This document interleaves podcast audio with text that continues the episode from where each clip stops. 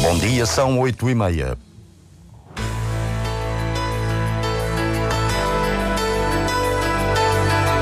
Antena 1 Madeira. Informação.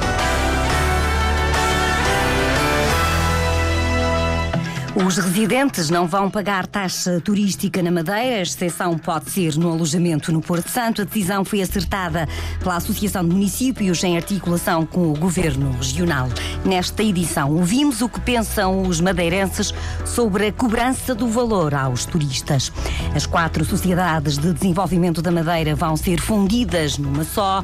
É uma opção do Executivo para reduzir custos, assumida em entrevista à Antena 1 pelo Secretário Regional das Finanças.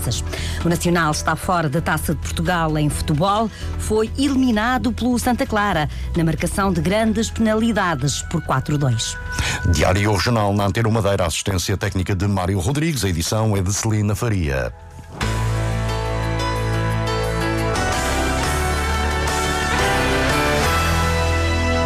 É uma mudança ao que estava inicialmente definido. Afinal, os residentes não vão pagar taxa turística na Madeira. O presidente da Associação de Municípios, Pedro Calado, anuncia o que foi decidido em articulação com o Executivo Regional.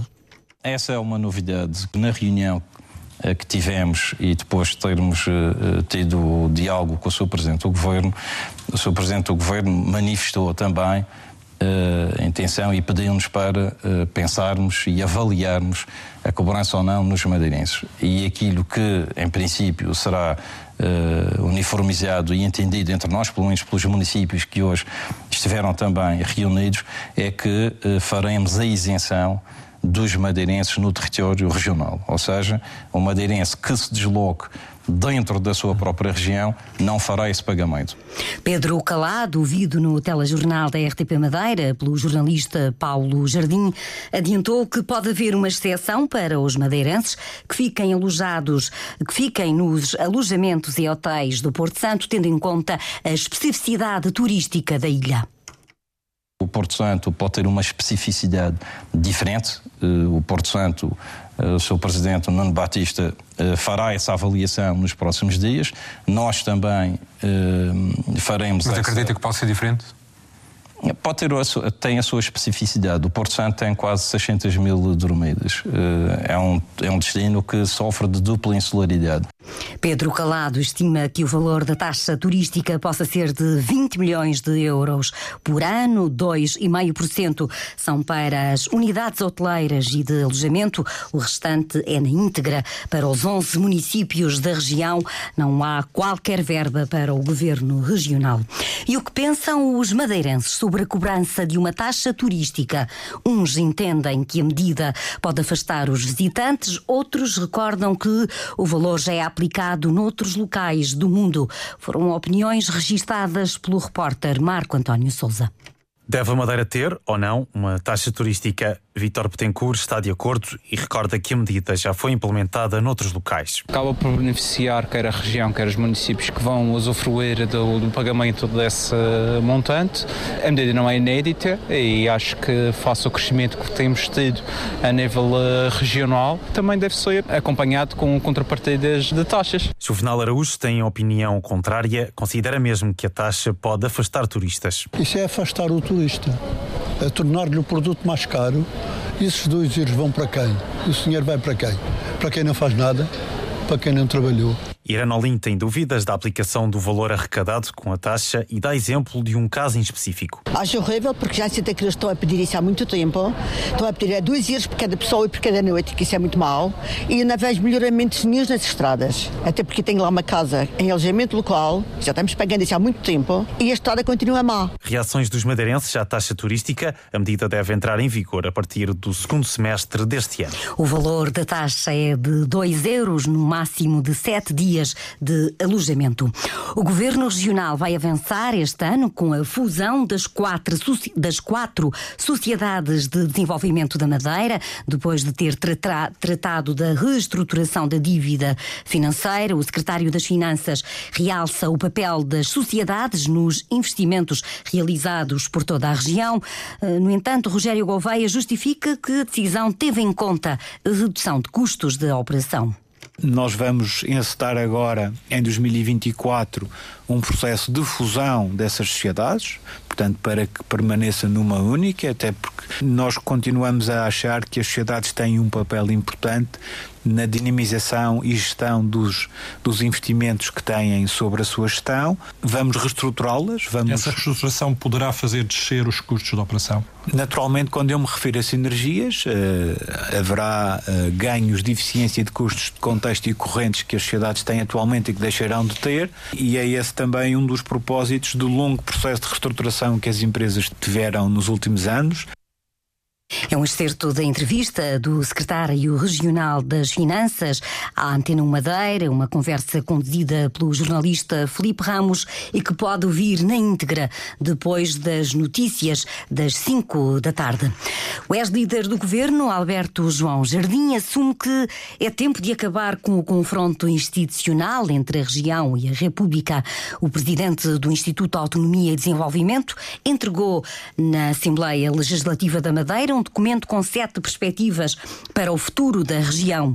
O antigo presidente do governo identifica as áreas essenciais. Há questões que são autonomia, que são as questões financeiras, entre as quais a futura lei das finanças regionais, a dívida pública, a zona franca. Depois o, os transportes, porque devido à nossa natureza insular, tanto aéreos como marítimos, e sendo insularizados também as telecomunicações.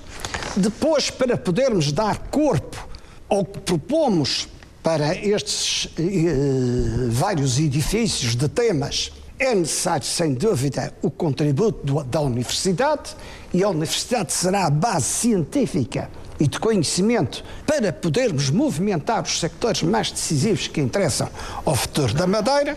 Alberto João Jardim espera que agora os pontos sejam integrados na estratégia dos partidos com representação parlamentar.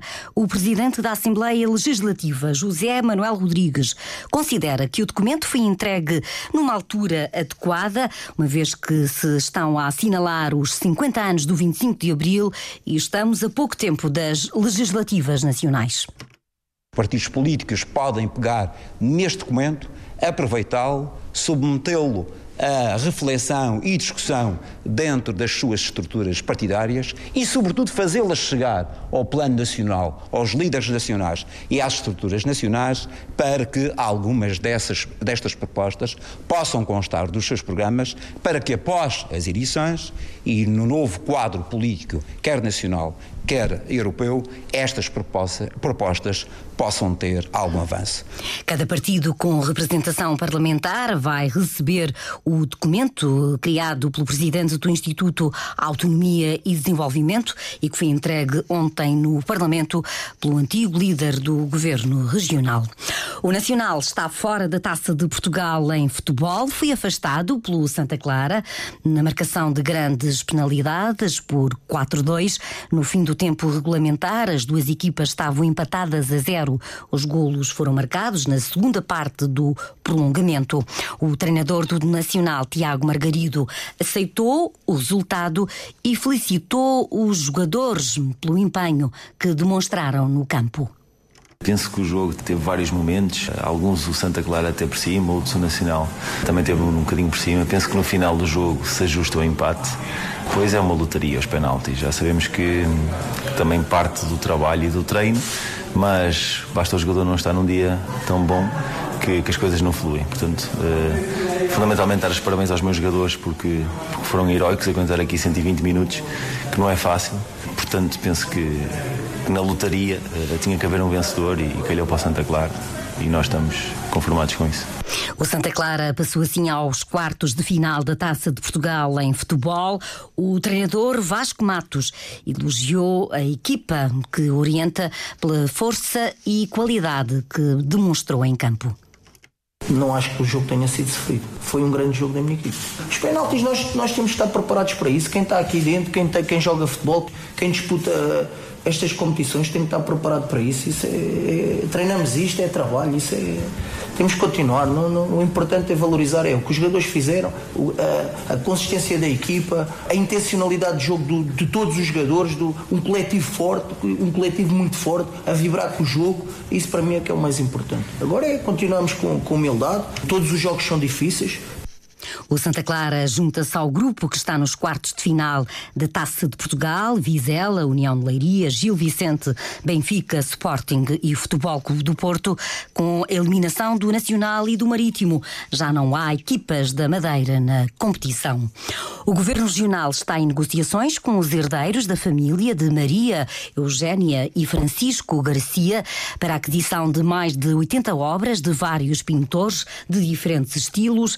As peças estão numa exposição que foi inaugurada no Museu de Arte Contemporânea da Madeira, Casa das Mudas. O jornalista Pedro Felipe Costa já espreitou a coleção. A coleção Maria Eugénia e Francisco Garcia foi adquirida entre os anos 50 e 70 do século passado. Trata-se de um acervo particular e do gosto da família, como explica João Pedro Garcia, um dos três herdeiros da coleção. Não foi comprada como uma coleção, foi comprado como conjunto de obras que os pais gostavam temos obras de grandes nomes portugueses, o Almada de Guerreiros, o Júlio Pomar, o Joaquim Rodrigo, dois autores da Madeira, a Lourdes de Castro e o Vitor Fortes. São mais de 30 autores, são 33 autores. As obras chegam à Madeira depois de terem sido vistas em Lisboa por quase 60 mil pessoas. A diretora do Museu de Arte Contemporânea da Madeira, Márcia de Souza, destaca nomes como Paulo Arrego, Cargaleiro, ou Almada Negreiros, num total de 85 obras a que se juntam nesta exposição mais 260 da coleção do próprio museu do Almada Negreiros, do Hogan, uh, do Bordeneri, do Nadir Afonso, uh, do Joaquim Rodrigo, do Marcelino Vespeira, do Júlio Pomar, também muito emblemáticas, do Rui Felipe, entre tantos outros que aqui são apresentados. São cerca de quase 300 peças expostas que cruzam diálogos entre as duas coleções. Não é a coleção toda do Museu de Arte Contemporânea, uma seleção. Uma seleção que se vê essencialmente para peças do núcleo fundador, com a Helena Almeida, com o nosso Joaquim Rodrigo, com o Vieira da Silva e outros tantos que aqui são apresentados, com o Jorge Vieira, não só, e depois com o núcleo mais recente que se reporta também às aquisições que o museu fez nos últimos anos. A coleção é valiosa, como refere o secretário regional do Turismo e Cultura, Eduardo Jesus. São artistas da mesma época e a revisitação de muitos artistas que já desapareceram, mas deixaram uma obra que, além de ser bastante valorizada, é sempre muito apreciada. Por isso, a região está a tentar adquiri-las, como refere Miguel Albuquerque, para integrá-las no acervo regional a perspectiva de termos esta coleção, que foi uma coleção muito, muito rica, muito importante de arte contemporânea portuguesa. Qual a possibilidade da região ficar com esta coleção? É uma grande hipótese e nós queremos ficar com a coleção.